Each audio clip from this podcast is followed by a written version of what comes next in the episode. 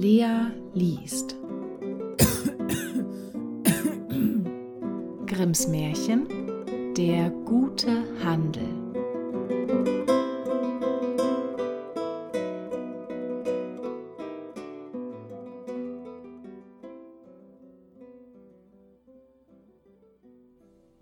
Ein Bauer, der hatte seine Kuh auf den Markt getrieben und für sieben Taler verkauft. Auf dem Heimweg musste er an einem Teich vorbei, und da hörte er schon von weitem, wie die Frösche riefen Brrk, brrk, brrk. Ja, sprach er für sich, die schreien auch ins Haberfeld hinein.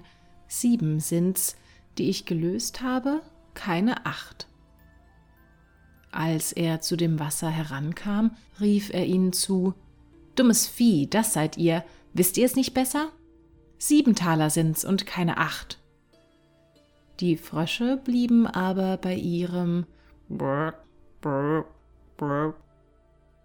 Nun, wenn ihr's nicht glauben wollt, ich kann's euch vorzählen, sagte der Bauer, holte das Geld aus der Tasche und zählte die sieben Taler ab immer vierundzwanzig Groschen auf einen.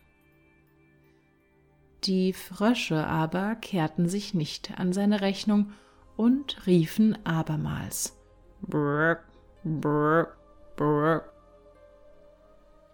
Ei, wollt ihr's besser wissen als ich, so zählt's selber, rief der Bauer ganz bös und warf ihnen das Geld miteinander ins Wasser hinein. Er blieb stehen und wollte warten, bis sie fertig wären und ihm das Seinige wiederbrächten, aber die Frösche beharrten auf ihrem Sinn, schrien immerfort brr, brr, brr, und warfen auch das Geld nicht wieder heraus.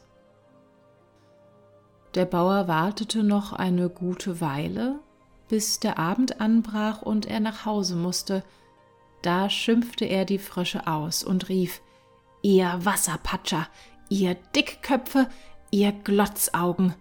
Ein großes Maul habt ihr und könnt schreien, dass einem die Ohren wehtun, aber sieben Taler könnt ihr nicht zählen. Meint ihr, ich wollte dastehen, bis ihr fertig wärt? Damit ging er fort, aber die Frösche riefen noch Brrr, brrr, brrr hinter ihm her, dass er ganz verdrießlich heimkam. Über eine Zeit erhandelte er sich wieder eine Kuh, die schlachtete er und machte die Rechnung. Wenn er das Fleisch gut verkaufte, könnte er so viel lösen, als die beiden Kühe wert wären, und das Fell hätte er obendrein. Als er nun mit dem Fleisch zu der Stadt kam, war vor dem Tore ein ganzes Rudel Hunde zusammengelaufen, voran ein großer Windhund. Der sprang um das Fleisch, schnupperte und bellte. Wuff, wuff, wuff. Als er gar nicht aufhören wollte, sprach der Bauer zu ihm Ja, ich merke wohl, du sagst Was, was, weil du etwas von dem Fleische verlangst, da sollt ich aber schön ankommen, wenn ich dir's geben wollte. Der Hund antwortete nichts als Wuff, wuff, wuff. Willst du's auch nicht wegfressen und für deine Kameraden da gut stehen? Wuff, wuff, sprach der Hund. Nun, wenn du dabei beharrst, so will ich dir's lassen. Ich kenne dich wohl und weiß, bei wem du dienst. Aber das sage ich dir, in drei Tagen muss ich mein Geld haben, sonst geht's dir schlimm. Du kannst mir es nur hinausbringen. Darauf lud er das Fleisch ab und kehrte wieder heim. Die Hunde machten sich darüber her und bellten laut Wuff, wuff. Der Bauer, der es von weitem hörte, sprach zu sich Horch, jetzt verlangen sie alle was, aber der Große muss bei mir einstehen. Als drei Tage herum waren, dachte der Bauer, heute Abend hast du dein Geld in der Tasche. Und er war ganz vergnügt. Aber es wollte niemand kommen und auszahlen. Es ist kein Verlass mehr auf jemand, sprach er, und endlich riss ihm die Geduld, dass er in die Stadt zu dem Fleischer ging und sein Geld forderte. Der Fleischer meinte, es wäre ein Spaß, aber der Bauer sagte, Spaß beiseite, ich will mein Geld. Hat der große Hund euch nicht die ganze geschlachtete Kuh vor drei Tagen heimgebracht? Da ward der Fleischer zornig, griff nach einem Besenstiel und jagte ihn hinaus. Warte, sprach der Bauer, es gibt noch Gerechtigkeit auf der Welt, und ging in das königliche Schloss und bat sich Gehör aus. Er ward vor den König geführt, der da saß mit seiner Tochter und fragte, was ihm für ein Leid widerfahren wäre. Ach, sagte der Bauer, die Frösche und die Hunde haben mir das meinige genommen, und der Metzger hat mich dafür mit dem Stock bezahlt. Und erzählte weitläufig, wie es zugegangen war. Darüber fing die Königstochter laut an zu lachen, und der König sprach zu ihm Recht kann ich dir hier nicht geben, aber dafür sollst du meine Tochter zur Frau haben. Ihr Lebtag hat sie noch nicht gelacht als eben über dich, und ich habe sie dem versprochen, der sie zum Lachen brächte. Du kannst Gott für dein Glück danken. Oh, antwortete der Bauer, ich will sie gar nicht, ich habe daheim nur eine einzige Frau und die ist mir schon zu viel. Wenn ich nach Hause komme, so ist mir nicht anders, als ob in jedem Winkel eine stände. Da ward der König zornig und sagte, Du bist ein Grobian. Ach, Herr König, antwortete der Bauer, was könnt ihr von einem Ochsen anders erwarten als Rindfleisch? Warte, erwiderte der König, du sollst einen anderen Lohn haben. Jetzt pack dich fort, aber in drei Tagen komm wieder, so sollen dir fünfhundert vollgezählt werden. Wie der Bauer hinaus vor die Tür kam, sprach die Schildwache Du hast die Königstochter zum Lachen gebracht, da wirst du was Rechtes bekommen haben. Ja, das mein ich, antwortete der Bauer, fünfhundert werden mir ausgezahlt. Hör, sprach der Soldat, gib mir etwas davon. Was willst du denn mit all dem Geld anfangen? Weil du's bist, sprach der Bauer, so sollst du zweihundert haben. Melde dich in drei Tagen beim König und lass dir's aufzählen.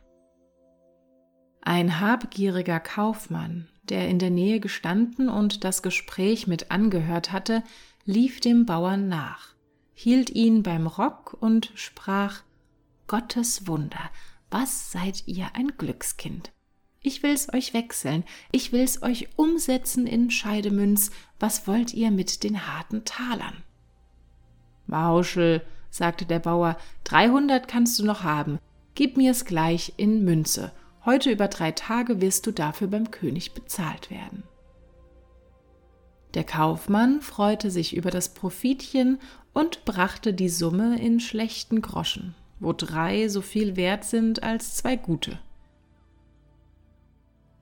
Nach Verlauf der drei Tage ging der Bauer, dem Befehl des Königs gemäß, vor den König.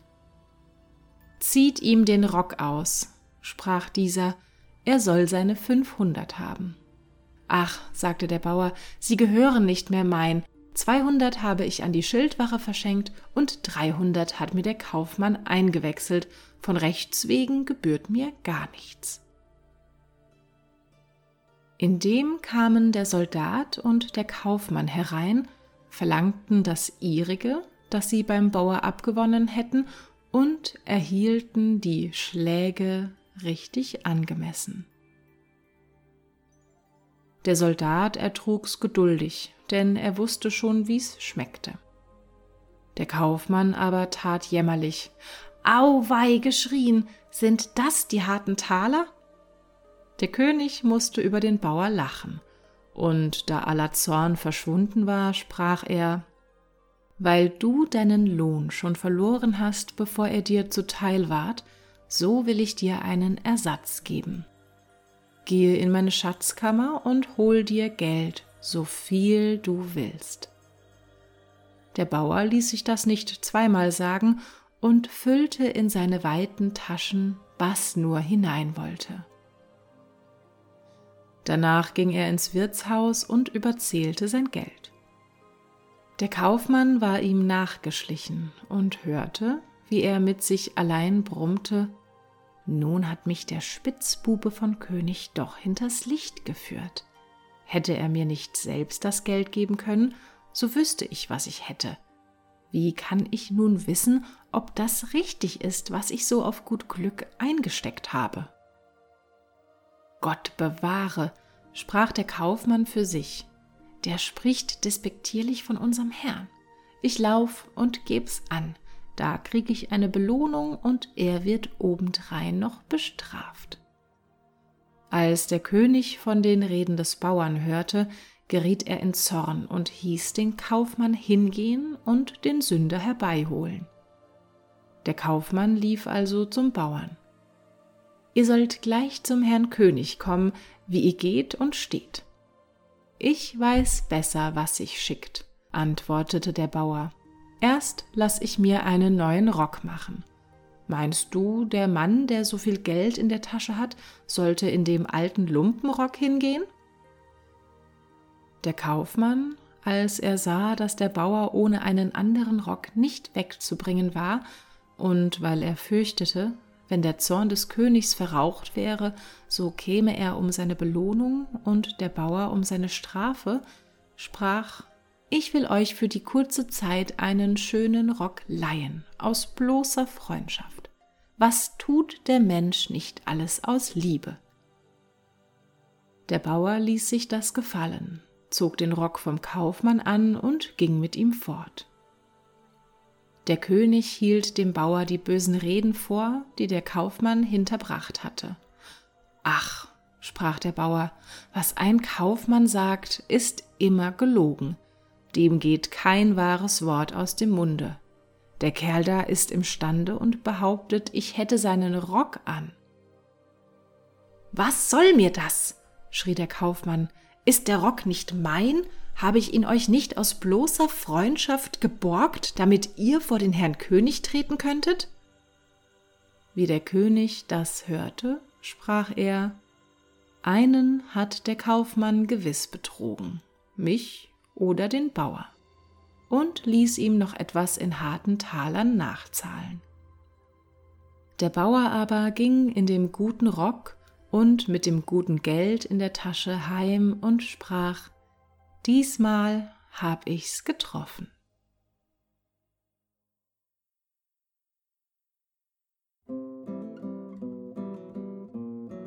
Das war Lea liest Grimms Märchen Der gute Handel